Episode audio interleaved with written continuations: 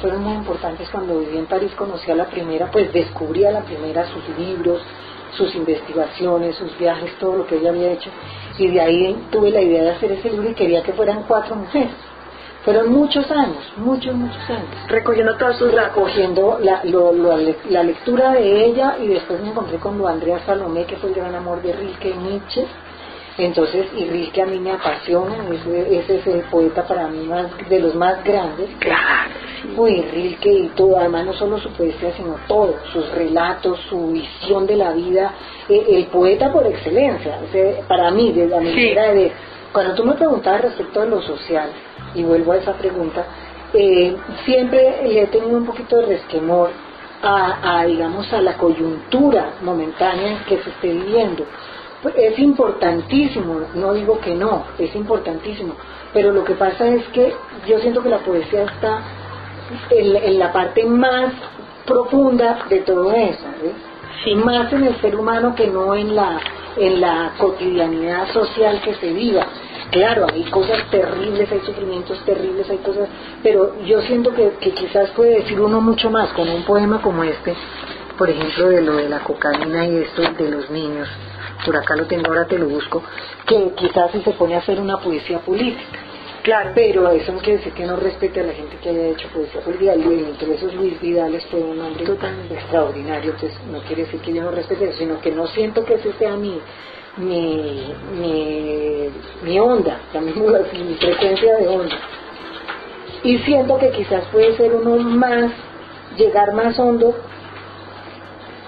con, con por ejemplo, esto, esto, por decir algo, que está muy torpemente dicho, pero...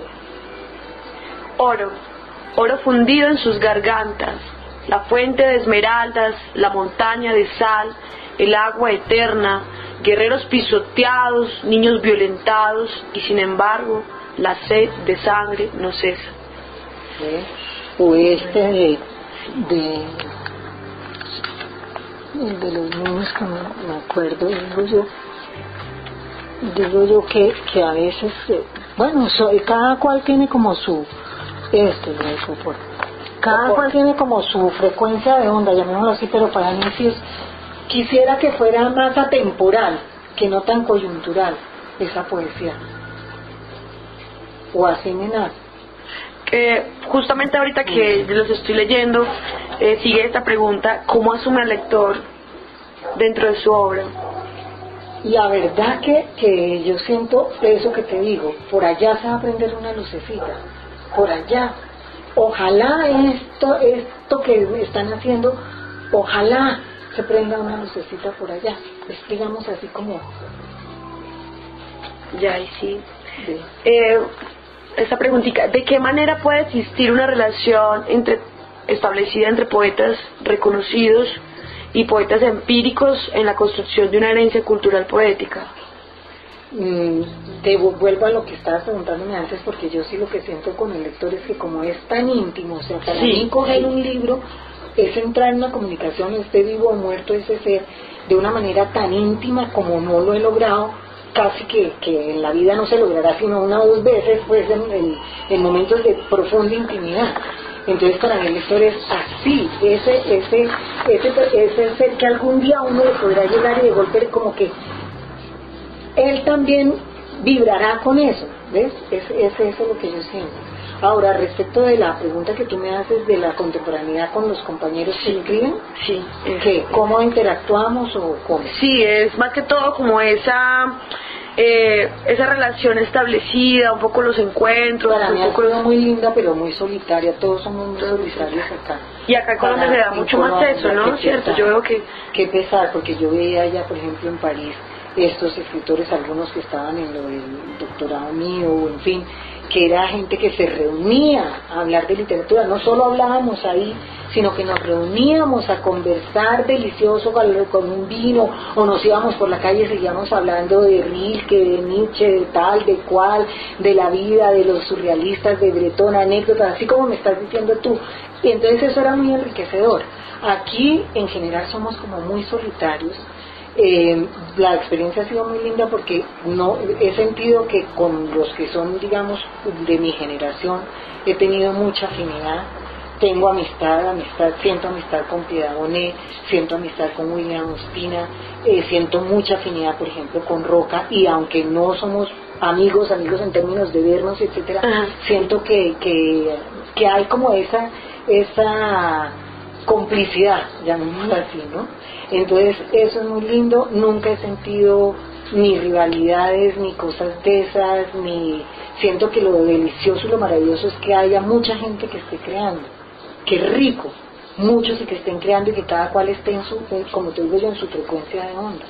Sí. su frecuencia de onda, están vibrando, qué rico, cuando nos encontramos y estamos en la misma, pues qué delicia. Y si no, a mí me gusta mucho leerlos, yo leo mucho a Piedad, leo mucho a William, leo mucho a Juan Manuel, con mucho respeto, a Darío Jaramillo, mm, a, los que, que, me tocan la, emoción, a Giovanni sé por ejemplo, eh, y bueno, y ah, este, eh, con, con Mario Rivero pues fue una amistad muy linda, muy linda, y me seguía maravillando lo que él seguía produciendo, me sigue maravillando cuando me tropiezo con un libro de él que lo vuelvo a encontrar y me da como nostalgia que ya se me murió. De, por ejemplo, García Mafla, que es tan diferente a mí, pero él es supremamente, yo no sabría decir si espiritual o delicado o sutil o qué. Entonces, me, me, enriquece mucho leerlos. Ah, por ejemplo, a J. Mario, que es como un eco para mí de, de, todo el nadaísmo de Gonzalo. Eh, entonces, eso es rico. X504 lo sigo buscando, Jaime, Jaime Jaramillo. Otro que me encanta es Escobar, Eduardo Escobar. Me parece que delicioso. Entonces son, lo siento mis contemporáneos, sé que somos como muy aislados, pero hay una amistad, una amistad diferente. Claro. Hay una solidaridad, una cosa muy linda. Por lo menos así la siento yo. Sí, bueno, a esta, esta última parte como de la entrevista, yo le llamo como una puesta en escena, un poco pues como... Ay, Santiago, Santiago Mutis es un gran amigo mío, y lo quiero mucho, me fascina. Y una de las cosas que me fascinan de él, además de su poesía, que es supremamente delicada y musical y bien trabajada, y de una inmensa sensibilidad, me fascina su manera de ser, porque ah, siendo hijo de Álvaro Mutis, él jamás, jamás, es decir, él ha ha hecho todo un camino solitario de él, afirmando su poesía muy distante de su padre, muy digno, y eso me, se lo admiro mucho. Debe ser un poco complicado, ¿cierto? Tener ahí sí, para un poco esa sombra árbol grande. Y además, pues que de todas maneras se dedicó también a la literatura, pero de una manera muy diferente, de una manera muy auténtica, muy pura.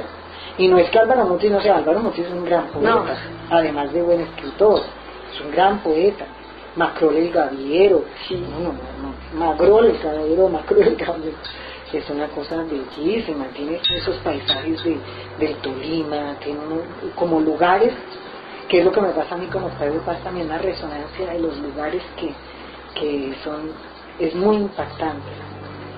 Es universal, ¿no? Sí, sí. Y eh, bueno, en esta, en esta última parte, pues como de la entrevista, la llamado puesta en escena. Eh, a su juicio, ¿cómo deberían abordarse la ética y la política en la poesía, en especial la poesía colombiana? Yo siento que la, la política no se puede quedar en el mensaje, en el cliché, en el panfleto, en lo obvio. Porque aquí el tema más allá de la política es, ya del mismo del mismo modelo de desarrollo que tenemos, que es supremamente desigual. Colombia es el, el, el cuarto país del mundo más inequitativo, en el mundo, sí. en el mundo. Entonces, eso ya responde a una serie de cosas que no se van en los clichés políticos ni en, ni eso, eso responde a una realidad muchísimo más profunda, a una historia. Y en ese sentido quizás hacer una referencia a la historia, pero no la referencia obvia. ¿No? O sea, yo siento que nada, así como hablabas tú del erotismo, y el erotismo para mí es supremamente importante, no hay que ser obvios, no hay que ser planos. Es tan supremamente profundo todo eso que hay que tratar de encontrar la resonancia como más, más pura respecto de esas cosas. Entonces para mí también en lo político no puedo, no puedo con la, la la poesía política me parece que se queda corta, que se queda, y eso que admiro inmensamente a Neruda, pero fíjate que Neruda fue mucho más y mucho más revolucionario desde mi punto de vista, con poemas hermosos como como todos esos poemas, a los lugares, a la geografía, en el amor, en, su amor por esa patria. Y la, fue mucho más revolucionario que ya en lo que fueron clichés del canto de amor a Stalingrado, etcétera, etcétera, cuando ya se matriculó, ya claro. políticamente. Entonces, así me parece que en mi concepto. Y la ética, sí. Y la ética, obviamente, porque es que la ética es, lo más profundo, o sea, lo político es apenas una cosa muy menor, muy ligada a la ética, pero muy menor frente a la, ética que es el principio fundamental. Y, y para mí la ética está es en ese, digamos, como en esa autenticidad que le veo, por ejemplo, a un poeta como, como Santo En eso. No está solo en su escritura, sino en su manera en su vida. Eh, el, éxito literario en Colombia y Latinoamérica ha sido un privilegio de las clases altas o qué casos conoce usted de poetas de extracción popular que, pues, que con reconocimiento literario en Colombia y Latinoamérica? No, pues hubo muchos, Candelario Beso, Jorge Artero, que son poetas que yo admiro, quiero mucho, el mismo José Asunción, bueno, en fin. Eh, pienso que, que lo que pasa es que el éxito es algo supremamente pasajero, o sea, eh, y responde a muchas veleidades, o sea, eh, tú no puedes decir así, pues, eh, eh, pan, pan, vino, vino, blanco, negro, eh, mm, categóricamente es que el éxito solo es para los que están en las clases altas, porque no es así. Suele pasar esas veleidades, suelen pasar ciertas cosas y todo eso, pero eso es pasajero, todo eso es pasajero. O sea, un Jorge Gaitán Durán pudo haber estado en la clase que estuviera, perdurará. Y perdurará un tiempo, porque todo se acaba, todo se acaba, ¿no? Un Jorge Alper, un Canelario Beso no dejarán de ser de la estación más popular y no dejarán de ser maravillosos. Y perdurará más eso que en qué, eh, en qué cliché o en qué clasificación o con qué etiqueta. Sí. ¿Qué etiqueta les pusieron? Es cierto. Mm. Bueno, ya esta última pregunta, pues ya alrededor de su obra de la lectura de selección, compilación de antologías que ha realizado, ¿reconoce alguna evolución desde la primera hasta ahora la más reciente? Eh, ¿En qué criterio de selección se basa también para, para ese? O sea, yo tuve la, digamos, la, he tenido la fortuna de que nunca la, la publicación no la busqué yo. O sea, eh, me pasó, creo en la magia yo sí creo en la magia profundamente y de hecho me, Total. los milagros me ocurren permanentemente, inclusive la, la curación del cáncer, todo, me ocurren permanentemente. Creo en el milagro, vivo en el milagro. Como decía, creo que era este en el que decía que el que o creemos totalmente en el milagro o no creemos y vivimos plenamente en el milagro o no lo vivimos pero es así yo lo vivo así permanentemente lo siento en todo sentido entonces así pasó con, con mis escritos que, que no busqué publicarlos y fueron siendo publicados. Entonces siempre hubo un rigor de la persona que eligió. Digamos, en Muñeca Rota fue Juan Gustavo Cobo con Gloria Sea, Cobo, y él fue el que eligió, él fue el que eligió. Yo tenía, yo tenía eso y, un día me dijo, bueno, pero es que esto se va a llamar un libro, ¿cómo lo vas a poner? Y como ese poema lo quería yo tanto, el cortico, y como siempre he tenido como esa cosa entre vida y muerte, y, y siento que son iguales de fuertes la luz y la sombra, ¿no? En todos nosotros. Entonces dije, bueno, se va a llamar muñeca rota, pero fue así. Luego el de el siguiente que fue eh, ¿Tiene alguna correspondencia ahí el nombre de muñeca rota con mujer rota de Ah, no, eh, no, de, de, de, de, de la Beauvoir, no, para nada. Más que todo, muñeca rota yo lo veía en el sentido de, de exactamente como la imagen que hay ahí de la muerte, ¿no?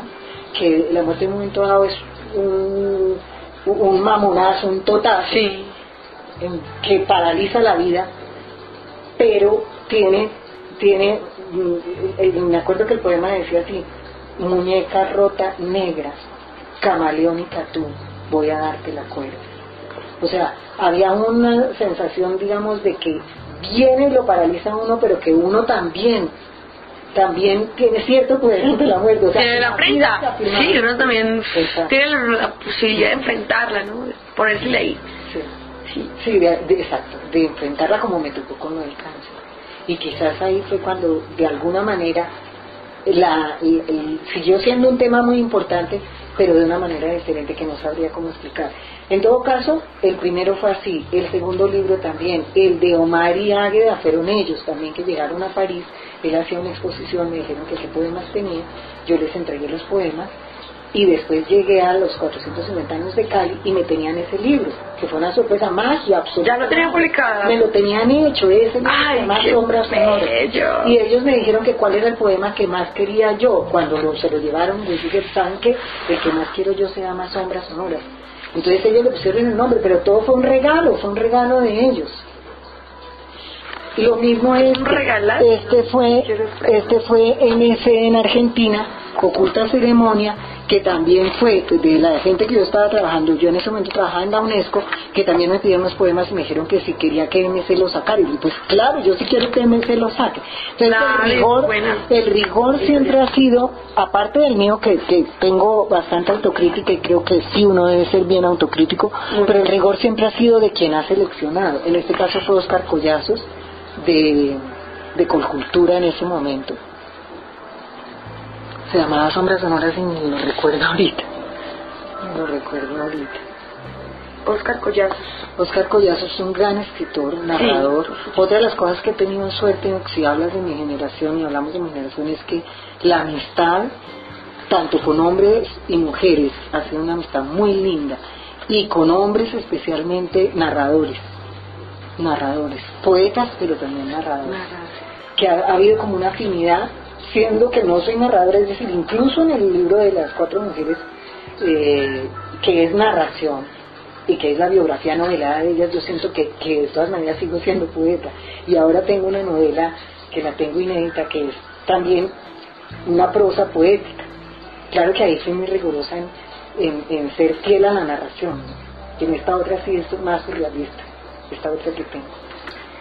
Bueno, pues Creo que ahí está como un panorama, sí, sí, un panorama como deseaba de, de su obra, de su experiencia, de su trabajo, pues muy bueno que ahora tengamos como ese dato de cómo fue su experiencia en la Sorbona, porque también estoy contrastando eso justamente. No, yo era, yo me quise hacer abogada porque quería ser siempre independiente, entonces yo estudié fue derecho y de todas maneras tenía esa hambre, porque siempre, ese hambre, porque siempre estaba escribiendo entonces dije, no, lo del doctorado sí lo voy a hacer en, en Ratificó ahí todo el, interés. Pero había salido de Derecho y cuando estudié Derecho traté de estudiar mucho de literatura y todo eso, pero no soy una persona que tiene la formación eh, de literatura, sí. filosofía sino que fueron mi pasión, ha sido mi pasión. Ah, buenísimo, buenísimo. Entonces, eh, esta, esta experiencia. Me gustaría darte la novela para que A mí sí me gustaría la novela porque